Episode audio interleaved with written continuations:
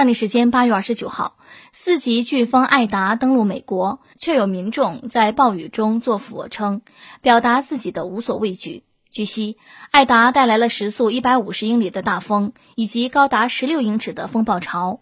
美国最大河流密西西比河甚至出现了反方向流动的现象。我看了一眼视频，看到最后居然没有广告牌飞起来，差评啊！我说，我天儿，这就是国外精神小伙的日常啊！欢迎收看《外国人少》系列。这也让我想起了。美国灾难大片里头都是有一些带二的青年，在灾难面前蛮不在乎，然后就去见上帝了。果真，艺术都是来源于生活呀！哦，为了拍个短视频这么拼咋的？要是我，我就练跑步了，顺风跑，还能跑出世界纪录呢。当然，也有可能是飞出世界纪录啊！哈，这就是不作死就不会死系列最新素材。